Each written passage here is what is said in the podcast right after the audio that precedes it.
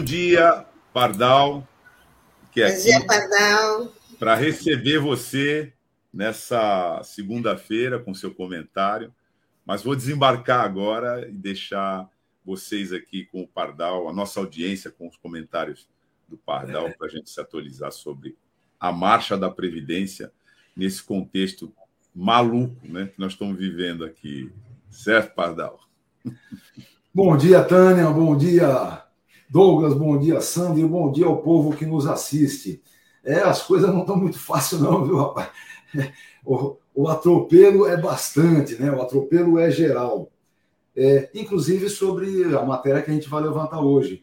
É, é eu só estou trazendo de volta a discussão da mesa da vida toda, porque o Supremo Tribunal Federal inventou um passa-moleque que até agora eu não consegui entender. Hoje não vou nem ocupar muito espaço, porque nós vamos dividir com esse gênio da medicina chamado Marcos Caseiro, que é um amigo assim de muito tempo. Bom, vamos lá. Ah, vejam, a matéria. Tchau, Douglas, beleza, valeu, grande abraço. A matéria é tão importante, tão importante, que dia 31 de março, às 9 horas da manhã, tem uma assembleia lá no Sindicato dos Metalúrgicos que a gente vai participar. Então, quem quiser, 31 de março, 9 da manhã, nós vamos estar discutindo isso lá na Assembleia do Sindicato dos Metalúrgicos. Mas mas vejam só o que, que aconteceu. Primeiro, rapidinho, vamos só lembrar é, o tema em si. O Supremo Tribunal Federal, numa votaçãozinha ridícula, porque foi 6 a 5, um voto só de diferença, resolveu que numa emenda constitucional as regras de transição só podem ser aplicadas se forem mais favoráveis. Perdão. Vou explicar. Como é que é o negócio? É simples eu, numa emenda constitucional, modifiquei o sistema previdenciário. Quem já estava no sistema antigamente, muito antigamente, nem mudava para eles, tá? Não podia mudar a regra no meio do jogo. Como agora pode mudar a regra no meio do jogo, o que, que acontece? Evidentemente, para quem já está no sistema, é preciso uma regra que não seja tão violenta como a regra nova. Significa que a regra de transição é aquela que é mais favorável a quem já estava no sistema. E essa é a decisão do Supremo, com a relatoria do Marco Aurélio, que infelizmente já não é mais ministro, não é? Então, essa é a definição que acabou passando por 6 a 5. Ora, coisas importantes até, eu falei da decadência, passou de 10 anos, não pode reclamar mais. Eu falei que só serve para aqueles que têm uma contribuição mais elevada anteriormente a julho de 94. Lembra? É, a média de julho de 94 até hoje é o que o INSS faz. A média da vida toda, se for mais favorável, é o que deveria ser aplicado. Bom, estava tudo beleza, a gente já começou a discutir bastante isso. Levantei, inclusive, que não cabem ações de caráter coletivo, são ações individualíssimas, não tem outro jeito. Então, são essas coisinhas que a gente vinha discutindo. Aí, de repente, um palhaço de um ministrinho desses, que esse sem vergonha que nos preside colocou lá, o tal do Nunes Marques, inventa um destaque. Ó, oh, destaque. Como assim?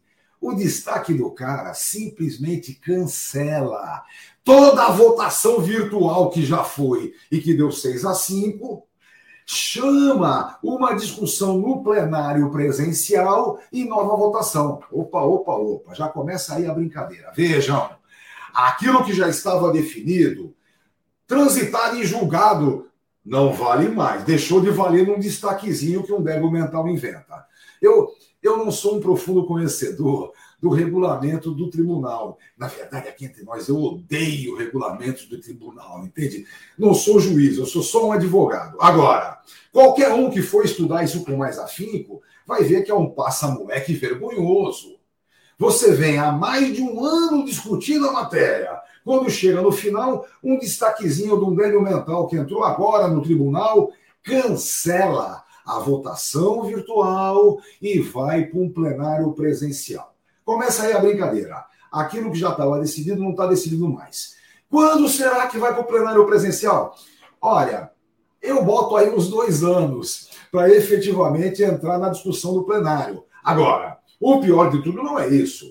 O pior de tudo é que o voto do relator, e vamos lembrar de novo, 6 a 5, tá? Um votinho só de diferença. O voto do relator, Marco Aurélio Melo, é ótimo, é muito bom, é o que definiu, inclusive, a vitória dos aposentados. Só que há uma discussão lá no regulamento, no regimento interno do tribunal. Será que todos os votos não valem mais? Mesmo aqueles que não vão poder se refazer, já que o sujeito não é mais ministro?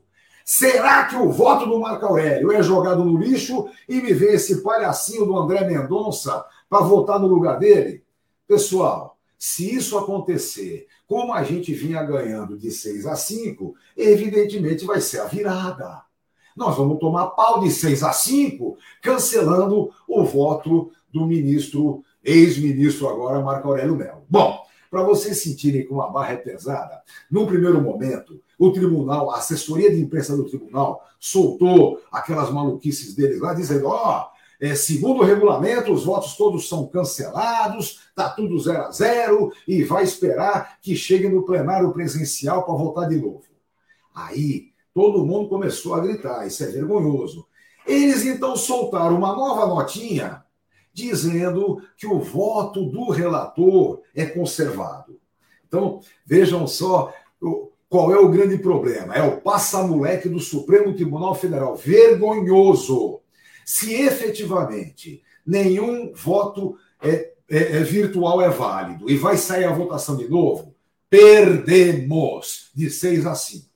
Isso não tem muito o que discutir. Agora, se o voto do relator, que não é mais ministro e que é um bom ministro, se o voto do relator é mantido, então ganhamos. é duro, né, pessoal? Imaginem o seguinte: nessa brincadeira toda, você tem um monte de processos que já entraram. Lembrando, tá, pessoal? Não é para todo mundo, não é qualquer aposentado que tem direito. Primeiro tem a decadência, ou seja, quem aposentou para lá de 2012 perdeu a chance. Em segundo lugar, a média da vida toda, com as contribuições anteriores a julho de 94, tem que ser maior do que a média que o INSS utilizou. Se você não provar isso, você nem entra com o processo. O juiz não admite nem que você entre com o processo porque não é interesse processual. Agora, todos os processos que já entraram, todos, não tenho dúvida, vão ficar suspensos, aguardando a decisão do Supremo. Ninguém vai querer discutir, nenhum juiz, nenhum desembargador vai querer discutir de verdade esse tipo de coisa, quando o que vai se decidir lá em cima vale para todo mundo, é o tal do erga omnes, vale para todo mundo. Ou seja, se houver uma decisão favorável aos trabalhadores em qualquer instância, na primeira, na segunda, nos TRFs, na hora que chegar no Supremo, vai aguardar a decisão desse processo. E aí, a partir da decisão desse processo, a gente vai saber o que vai acontecer com o resto. Então vejam, vergonhoso o passa-moleque do Supremo Tribunal Federal tem que ser combatido. É preciso que a gente não somente aguarde, mas é preciso que a gente se manifeste. É preciso que, as pessoas façam pressão. É preciso que haja um mínimo de dignidade para que seja mantido o voto do relator Marco Aurélio Melo e, por consequência disso, a gente possa manter pelo menos os 6 a 5. Se alguns eh, ministros tivessem um pouquinho mais de vergonha, talvez mudassem para uma posição favorável. Lembrar, pessoal, regra de transição e emenda constitucional só vale se é mais favorável do que a regra geral. Porque se não for assim, para que, que ela existe, não é verdade? Ela existe exatamente para quem já estava no sistema não apanhar tanto assim das novidades que inventam. Logo, quando naquele momento não é mais favorável, não é aplicável. Supremo Tribunal Federal, pelo amor de Deus, para com a palhaçada, esse passa-moleque é vergonhoso. Não tem outra saída. Não, não, há outro termo que a gente possa colocar numa brincadeira dessa, né? Todo mundo comemorando, a gente já fazendo a festa toda, já entendendo como é que ia ser o desenvolvimento processual do que se entra, porque se alguém esperava que o INSS ia acatar a posição do Supremo no, no campo administrativo, pode esquecer. Isso não ia acontecer nunca. Primeiro, porque dá trabalho. Segundo, porque dá despesa. Ou seja, só seria possível a aplicação da posição do Supremo através de ação judicial.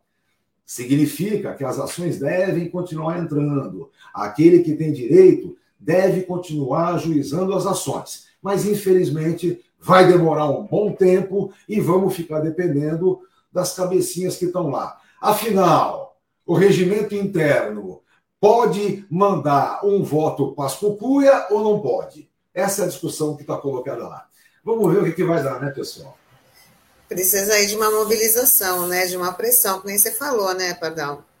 É, eu acho que é muito importante que haja uma pressão, inclusive no Congresso Nacional. É importante que os nossos deputados, inclusive, levantem a questão. Vejam, eu já discuti muitas vezes, a decadência, por exemplo, é um, um dos maiores vexames que existem. Não pode o fundo de direito deixar de existir no direito social. Agora, quando nós fomos governo, nós podíamos ter acabado com isso e não o fizemos. Então, vamos ter muita clareza do que tem que trabalhar agora e fazer com que os nossos deputados levantem a bola no Congresso. Supremo Tribunal Federal, pelo amor de Deus, tome vergonha na cara. Resolva já, imediatamente, essa questão e sem palhaçada, não é? O voto do relator tem que ser válido e a gente tem que continuar vitorioso. Ah, uma última coisinha que eu esqueci. Sabem o que que norteou o passa-moleque do Supremo Tribunal Federal? Uma continha sem vergonha que a tecnocracia do Planalto apresentou. Eles fizeram uma projeção, tipo assim, todo mundo vai ter direito. E inventaram lá bilhões de despesa. Mentira! Eles são mentirosos, eles fazem projeções tecnocráticas que não representam a verdade de jeito nenhum. Logo, é preciso desmentir também esse tipo de, de, de, manobra que a tecnocracia do Planalto faz. São tecnocratazinhos que trabalham com projeções. É simples. Se a projeção para mais interessa aqui para o meu, meu patrão, eu faço. Se não, eu faço para menos. O que interessa é a vontade da chefia. É complicado, né? É complicado. Mas a luta continua e até a vitória final. Vamos lá. É isso aí, Pardal. Mais uma vez, muito obrigada aqui pela participação e desejar aí para você uma ótima semana e a gente aguarda na próxima segunda, tá bom?